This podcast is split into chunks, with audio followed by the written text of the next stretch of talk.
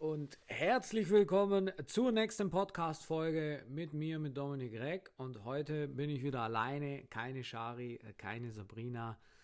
Das ist einfach der Jahreszeit auch ein bisschen geschuldet. Viertes Quartal, Black Week, Black Friday steht an. Und äh, dementsprechend bin ich heute wieder alleine im Podcast und bin auch ein bisschen, ja, sagen wir es mal, emotional. Um was soll es denn heute in diesem Podcast gehen? Mich erreichen immer wieder Nachrichten, Anschriften, ähm, auch wenn ich mit Leuten rede, Zoom-Meetings mache, wie auch immer, dass die Leute zu mir sagen, sie wollen etwas in ihrem Leben verändern. Sie wollen mehr Freiheit, mehr Flexibilität, mehr Geld. Sie wollen nicht für irgendeinen bösen Chef arbeiten. Der deutsche Staat ist so böse. So viel Steuern, so viel Strom, so viel Gaskosten, Inflation, alles wird doch teurer. Ich kann mir nicht mal mehr einen Urlaub leisten. Alles richtig. Ist nichts, wo ich sage, ja, das, das stimmt nicht. Ja, wir haben eine extrem hohe Inflation. Ja, unsere Politik, vor allem jetzt in Deutschland, ist eine Katastrophe. Das kann man nicht anders sagen. Und jeder, der was anderes behauptet, äh, der schaut nicht hin. Ja, wir haben Probleme in Deutschland. Hundertprozentig. Und ja, wenn du irgendwo zum Arbeiten hingehst, dann wird dir irgendein Chef sagen, was du verdienst, wann du was zu tun hast und wann du Urlaub bekommst. Aber das ist doch nicht das Problem des Chefs. Der kann deine Situation nicht ändern. Du kannst auch nicht darauf hoffen, dass der deutsche Staat deine Situation ändert. Du musst deine Situation selber in die Hand nehmen. Und ja, natürlich kotzt es mich an, dass Bürgergeld extrem hoch ist und es von den wenigen, sage ich mal, Starken in der, in der Nation getragen werden muss. Ich habe hier schon in meinem Umfeld mitbekommen, dass welche kündigen, weil sie mit dem Bürgergeld besser dran sind, wie wenn sie arbeiten gehen. Das ist ja völlig kontraproduktiv zu dem, was wir in Deutschland eigentlich sein wollen. Wir wollen ja ein starkes Wirtschaftsland sein, aber mit dieser Politik kann man nicht stark sein. Und wenn ich dann sehe, was bei mir Steuern abgehen, dann kann ich diesen Hass ja verstehen, aber ich kann es doch nur selber in die Hand nehmen. Ich kann doch nicht drüber maulen und ich kann doch nicht drüber meckern und sagen, der deutsche Staat ist so böse. Dann muss ich das in die Hand nehmen und muss sagen, okay, dann wandere ich vielleicht aus. Oder ich muss noch mehr Geld verdienen, dass es mir noch besser geht. Oder wenn du jetzt diesen Podcast hörst und du bist jetzt beispielsweise noch nicht so weit, dass du schon ein Online-Business hast, ob jetzt im E-Commerce oder als Berater oder als Coach, wie auch immer. Sondern wenn du immer noch deinen Job ausübst und dich jeden Tag darüber beschwerst, dass dein Job scheiße ist, dann liegt es doch an dir und an niemand anderem. Du bist die einzige Person, die etwas verändern kann. Und wenn du nichts veränderst, bleibt alles gleich. Und wie Albert Einstein schon gesagt hat, das ist die wahre Definition von Verrücktheit. Nicht der Staat ist schuld an deiner Situation. Nicht das Bürgergeld ist schuld an deiner Situation. Du bist schuld an deiner Situation. Und wenn ich dann höre, dass mir Leute in Zoom-Meetings sagen, ja, ich will unbedingt was verändern in meinem Leben. Ich will mehr Geld verdienen. Ich will mehr Freiheit in meinem Leben. Und ich dann sage, okay, alles klar, dann lass uns loslegen. Und dann die Aussage kommt, ja, aber eigentlich will ich erst im Januar beginnen, weil jetzt ist ja dann bald Weihnachten. Weil, naja, jetzt brauche ich ja nicht mehr anfangen, jetzt will ich das Jahr noch rauslaufen lassen. Da kriege ich einen Kotzanfall, da kotze ich im Strahl, ganz ehrlich. Ja, willst du was verändern oder nicht? Oder willst du jetzt erstmal chillen? Dieses neudeutsche Wort chillen, da kriege ich eh einen Kotzreiz. Entweder man packt die Dinge an und setzt sofort um oder lässt es bleiben. Aber das ist grundsätzlich ein Problem unserer Gesellschaft.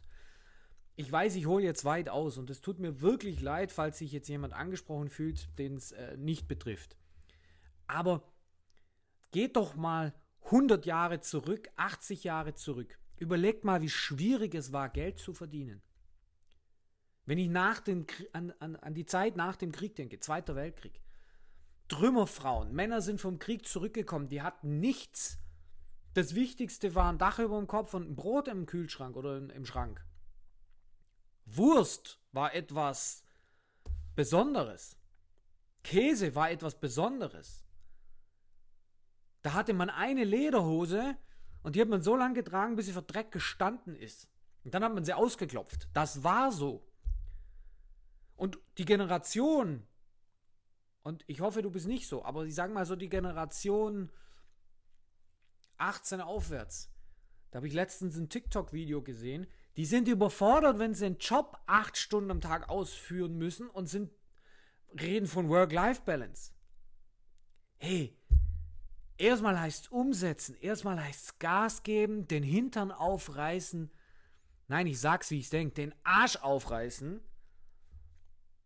und arbeiten. Und dann kommt Kohle. Und umso länger du das von dir wegschiebst, desto länger dauert es doch. Und umso mehr du mit beschäftigt bist, ja, ich brauche eine Work-Life-Balance, desto weniger Erfolg wirst du haben.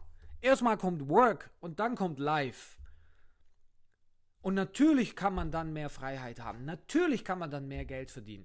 Aber du musst doch erstmal dafür arbeiten. Und so einfach wie wir im Jahr 2023 kannst du nicht mehr Geld verdienen. Wie einfach willst du es denn noch haben? Du kannst einen Online-Shop innerhalb von ein paar Wochen erstellen, kannst Produkte reinmachen, die musst du noch nie mal selber kaufen. Das muss man sich mal vorstellen. Die musst du selber vorab nicht einkaufen. Du erstellst einen Online-Shop, packst dort die Produkte rein, fängst an, Marketing zu machen und verkaufst Produkte. Ja, wie einfach willst du es noch?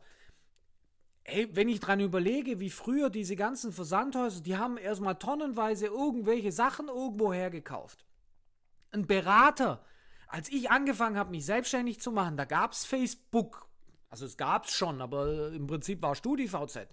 Hey, wenn du da einen Deal wolltest, dann hast du den Geschäftspartner angerufen, das war Kaltakquise. Ich kann mich noch daran erinnern, dass ich mit meinem alten Polo oder mit, ich hatte so einen alten Mazda, da bin ich von Firma zu Firma gefahren. Ich habe bei denen geklingelt, habe gesagt, ja, hallo, ich bin übrigens der Dominik. Damals war ich 24 Jahre alt, die haben mich sowieso nicht ernst genommen. Ich bin übrigens der Dominik, ich würde gern mit äh, Ihnen mal über eventuelle Zusammenarbeit sprechen. Haben Sie denn Zeit und so weiter? 99% haben mich weggeschickt. Wisst ihr, wie hart das eigentlich war? Wenn da ein 50-jähriger gestandener Geschäftsmann steht, damals hatten die noch Anzug an, oft auch Zigarre im Mund, das war wirklich so, das war die Branche. Und dann kommt da ich, Rotznase, und haben die mich weggeschickt. Aber ich bin immer wieder gekommen. Ich bin immer wieder gekommen. Und irgendwann haben die gesagt, hey, das ist ein Macher, der will, okay, komm, das gucken wir uns mal an. Und die Jugend nach uns, also zwei Generationen nach mir, beschwert sich über Work-Life-Balance. Und ich will nur Homeoffice.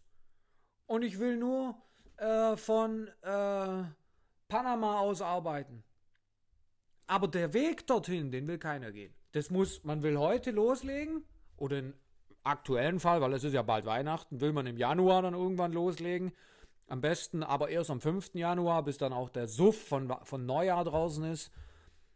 Und am 6. Januar und am 7. Januar muss dann aber schon die erste Kohle, aber, aber fünfstellig auf dem Konto liegen. Hey Leute, so funktioniert doch die Welt nicht. Wir sind doch eine Nation, grundsätzlich in der Dachregion, von Schaffern. Und man kann doch nicht immer die Verantwortung wegschieben und sagen, oder oh, böse Staat, oder oh, böse Chef. Hey, dann setz dich hin und mach's mal selber. Der Chef ist nicht böse, nur weil er dir nicht zwei Euro mehr gibt oder dir jetzt da die super Benefits. Der Chef muss dafür arbeiten, dass er dich bezahlen kann. Die Firma wurde, wenn wir von einer kleineren Firma auch reden, von diesem Chef erschaffen. Und du hilfst ihm weiter zu wachsen. Und das soll immer auf Augenhöhe sein. Das soll niemals so sein, dass du auf gut Deutsch, ich setze es hier in Anführungsstriche, der Sklave bist, der nur abarbeitet. Das ist auch falsch. Aber trotzdem gibt der Chef aus, aus dem Nichts, erschafft er was und gibt dir eine Stelle und du kannst damit deinen Lebensunterhalt bestreiten. Und anstatt du dann mal sagst, hey, Respekt, weil Immerhin ist es aus dem Nichts entstanden. Gibt es ja viele Handwerker, die einfach von jetzt auf nachher anfangen. Anstatt du das machst, jammerst du darüber, wie böse der Chef ist. Hey, dann mach's selber. Setz dich hin, entwirf einen Plan, nimm mal 100 Riesen auf. Kredit. Ich rede von Krediten. Oder wenn nicht aus dem Kredit raus, ähm, nimm mal Eigenkapital. Wenn ich diese ganzen Startups höre, sorry, ich bin da echt emotional, ihr merkt das. Da gibt's, ich, ich, ich folge natürlich auch so Gründerszene und so weiter auf Facebook und auf Instagram und lese da diese Artikel immer wieder durch. Jetzt gibt es da so Startups, die, die machen jedes Jahr Investitionsrunden.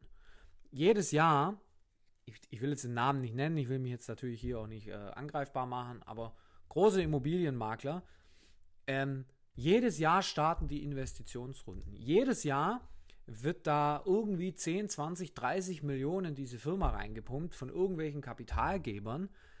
Ähm, die großen Zampanos dieser Immobilienmaklerfirma ähm, kriegen es immer wieder hin, dass 20, 30 Millionen reinlaufen, entlassen dann aber wiederum ähm, im gleichen Jahr 60, 100 oder 200 Mitarbeiter, um alles schlanker zu machen und sind seit es dies gibt nicht einmal profitabel.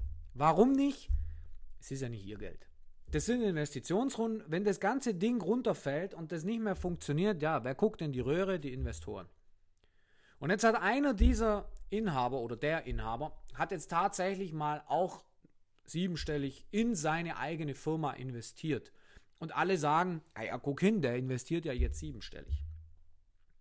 Hat aber tatsächlich die siebenstellige Summe ja nur, weil er davor aus dieser Firma von Investorengelder so ein dickes Gehalt bezogen hat, dass er jetzt siebenstellig investieren kann. Am langen Ende ist es einfach Investorengeld, wo er jetzt wieder nimmt. Aber wenigstens wurde was erschaffen. Er setzt um.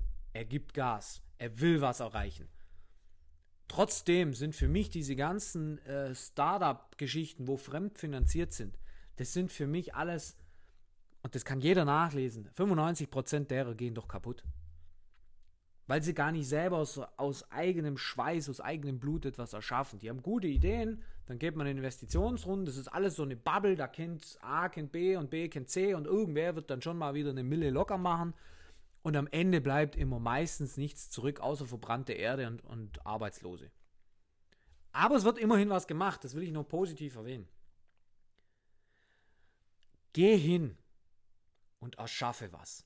Und geh sofort hin. Auf was willst du denn verdammt nochmal warten?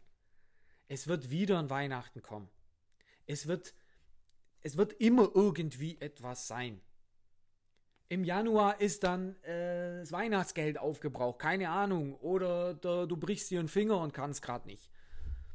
Du musst in die Umsetzung kommen, du musst loslegen und hör auf, die Schuld auf andere abzuwälzen. Das ist kein schwarzer Peter hier. Das ist kein Spiel schwarzer Peter, wo du wegschieben kannst. Du musst die Verantwortung für dein Leben übernehmen, weil wenn du in 50, 60, 70 oder 80 Jahren in die Kiste springst und du guckst zurück, dann hält dir keiner die Hand und sagt, ah ja, du stirbst nicht, ich rette dich. Du wirst alleine sterben.